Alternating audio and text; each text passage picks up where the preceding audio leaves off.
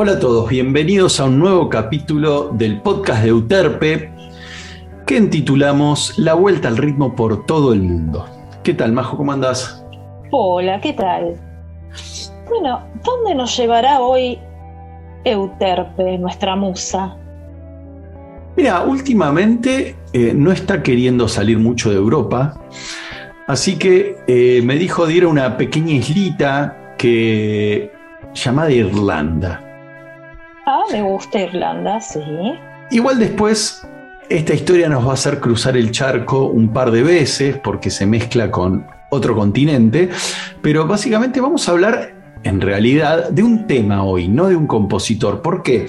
Porque este tema, más allá de que trascendió toda la línea temporal, eh, no tenemos claro bien quién lo compuso, por lo cual está firmado por un tipo que ha firmado todo, que se llama Anónimo.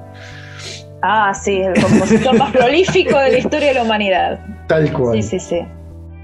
Así que este tema del que vamos a hablar hoy es un tema que es conocido con dos nombres. Uno es London Derriere y el otro es O Danny Boy. Ajá. Que básicamente Claro, es, es el mismo tema. Es el mismo tema. Claro. Eh, Londonderry es una localidad una ciudad de, Irlanda. Exactamente, que es de donde dicen, dicen, porque a- ahora vamos a empezar con algo que es dicen. Todavía no hay nada comprobado al respecto, más que eh, historias de boca en boca. Eh, parece que en esa zona vivía una señora que todos los días escuchaba a un eh, violinista ciego que tocaba en la calle, un violinista, un músico callejero. A Jimmy McCurry. Y eh, Sí, sí. El tipo tocaba todos los días una serie, un set de músicas eh, irlandesas y tocaba este tema en particular que la señora lo fue memorizando. Esta señora, ¿vos te acordás cómo se llamaba? Sí, Jane Ross. Bien. Y eh, esta señora Jane Ross lo que hace es transcribir esta melodía y la pasa para que, bueno, le hagan un registro. Tal cual, se la da a George Petrie, que era de la Sociedad de Preservación y Publicación de Melodías de Irlanda. Estamos hablando de mediados del siglo XIX. ¿m? Exactamente. Y ahí este George Petrie la publica en las antiguas músicas de Irlanda como de autor anónimo. Y ahí, digamos, podríamos decir, ya imagínense que para arrancar la historia ya pasó por tres personas. Tendríamos que ver de dónde le escuchó el violinista ciego, eh, o sea, tendríamos que ver muchísimas cosas. El tema, la particularidad es que eh, en ese momento se estaba dando la fiebre del oro en la costa oeste de Estados Unidos, en todo lo que es California, digamos, ¿no? Hoy California. Eh, y donde muchos irlandeses iban en busca de fortuna, se iban a, buscar oro. Y parece que ahí era una melodía hiper conocida donde todos la silbaban, la tarareaban, pero no tenía una letra definida. Y ahí aparece un personaje que era un abogado inglés que estaba obviamente metido en todo el tema del oro, que eh, su hobby era hacer letras de canciones, escribía canciones y qué sé yo. Y tenía una letra ahí tirada de una canción que no le había funcionado demasiado, que era O Danny Boy, ¿no? Que digamos, ese era como el estribillo de, de- de la letra. Y ahí se le ocurre al tipo combinarla con esta melodía que escuchaba y se la manda a la hermana a Inglaterra para que la hermana le dé como un cierre, una vuelta. Y ahí es donde se registra por primera vez fonográficamente este tema. Ah, mira vos. Y por eso toma el nombre de Danny Boy, o el primer nombre que toma cuando lo graban con esta letra es O Danny Boy. Sí, por ejemplo, hay una versión muy, muy, muy famosa eh, de, del rey del rock, ¿no? De nuestro amigo Elvis. Elvis Presley. Claro. Es un tema que dentro del repertorio inglés, dentro del repertorio anglo, es súper conocido. Lo han hecho, no sé si en todos los ritmos, pero más o menos. ¿eh? Sí, sí, sí, sí. hay gente que se llama Dani, no Daniel o Daniel, no, Dani. Con doble N. Tema. Sí, por doble N Y, sí, sí, sí. Ajá. Sí, sí, fueron temas emblemáticos que han, o sea, han superado. Y eh, algo que me comentabas hace un ratito, en realidad, este tema, eh, ya vimos que hasta grabarlo hay tonelada de gente, sin, personas implicadas, ha pasado esta cosa de, boca en boca, pero los investigadores empiezan a ver de que tal vez esta melodía, eh, sea irlandesa o no, viene de otro lado. ¿De dónde venía? Bueno, los que sospechan los investigadores es que esta señora, Jane Ross, la escuchó deformada o se le deformó en la memoria, ¿no? Que es lo que pasa con la tradición oral. Va mutando de persona a persona, es como jugar al teléfono descompuesto, ¿no? Entonces, eh, empiezan estos, eh, estos eruditos a ver de dónde podría llegar a salir, porque dicen, es muy probable que esta señora la haya escuchado como una canción en cuatro tiempos, pero en realidad sea en tres tiempos, porque ven que hay giros melódicos y rítmicos, por ejemplo, Hugh Shields en 1974 descubre que hay una canción de fines del siglo XVIII, o sea, transcripta a fines del siglo XVIII, que se llama El sueño del joven, eh, que podría ser la original. ¿sí? Esta canción, a su vez, dicen que es la famosa La última rosa de verano de un músico tradicional irlandés que se llamó O'Hamsey. Por lo cual vemos que hay mucha investigación, hay muchos supuestos, es muy interesante. Vamos a escucharlo el tema todos lo conocen, la verdad que es muy lindo y realmente vemos que Anónimo no es una persona, sino que son muchísimas.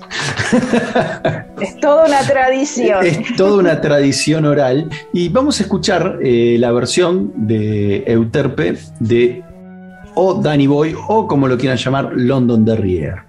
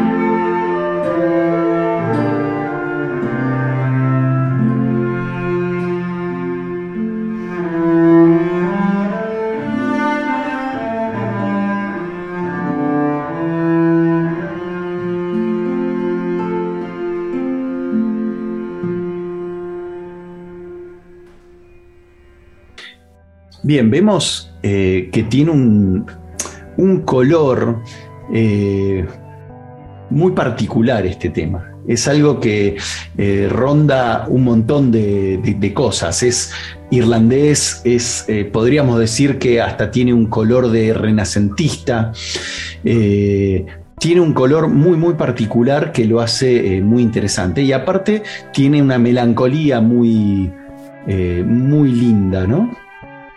Sí, sí, muy típica de Irlanda. De Irlanda, tal cual. Eh, y esto que hablabas hace un ratito me hizo acordar ¿no? de la tradición oral, eh, como dato de color.